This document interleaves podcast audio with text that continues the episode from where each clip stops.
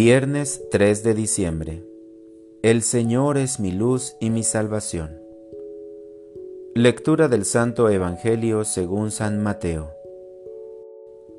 Cuando Jesús salía de Cafarnaúm, lo siguieron dos ciegos que gritaban, Hijo de David, compadécete de nosotros. Al entrar Jesús en la casa, se le acercaron los ciegos y Jesús les preguntó, ¿Creen que puedo hacerlo? Ellos le contestaron, Sí, Señor. Entonces les tocó los ojos diciendo, Que se haga en ustedes conforme a su fe. Y se les abrieron los ojos. Jesús les advirtió severamente que nadie lo sepa, pero ellos al salir divulgaron su fama por toda la región. Palabra del Señor. Abraza la alegría. Los oprimidos volverán a alegrarse en el Señor, porque ya no habrá opresores. Isaías 29, 19 y 20. Reflexión.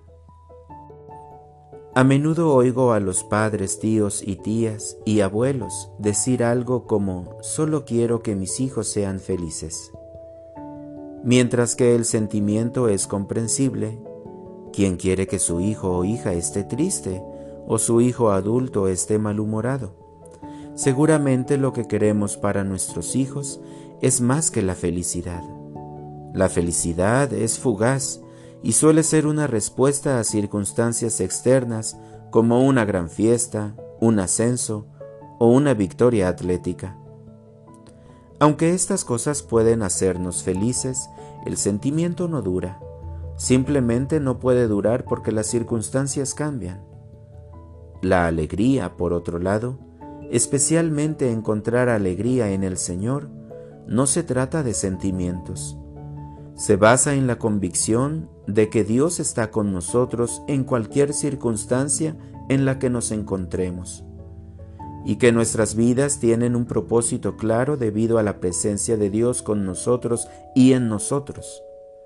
Esa convicción está quizás más cerca de lo que realmente queremos para nuestros hijos y para nosotros mismos. El profeta Isaías asegura a los humildes que la alegría volverá cuando los tiranos caigan. En la época de Isaías, Judá se encontraba en medio del desmoronamiento de la corrupción interna y la presión política y militar externa. El llamado del profeta era para recordar al pueblo de Dios su identidad y la poderosa presencia de Dios con ellos. La pregunta para nosotros es si reconocemos nuestra propia humildad y nos hacemos amigos de ella, o si estamos del lado de los tiranos que no pueden permitirse ser lo suficientemente vulnerables para confiar en la misericordia de Dios. Meditación Al sacerdote y filósofo francés Teilhard de Chardin se le atribuye el mérito de decir que la alegría es el signo más infalible de la presencia de Dios. Y mientras que la alegría es listada por Pablo como un fruto del Espíritu, muchos cristianos parecen estar terriblemente abatidos. La forma en que llevamos la presencia de Dios en nosotros afecta a nuestras disposiciones, nuestras relaciones, nuestros actos de servicio y nuestro progreso como discípulos. Si nos falta la alegría, este tiempo nos da la oportunidad de recordar de quién somos. Al renovar nuestra identidad, podemos aprovechar ese profundo pozo de alegría. Oración. Suscita dentro de nosotros, oh Dios, un profundo sentido de tu presencia permanente.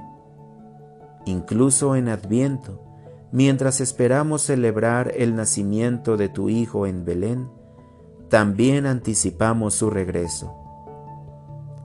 Que esta próxima venida sea una fuente de alegría para nosotros y no de temor, mientras trabajamos para desmantelar lo que los tiranos han construido. y mientras descubrimos nuestro continuo deseo de tu misericordia y amor. Por Jesucristo nuestro Señor. Amén.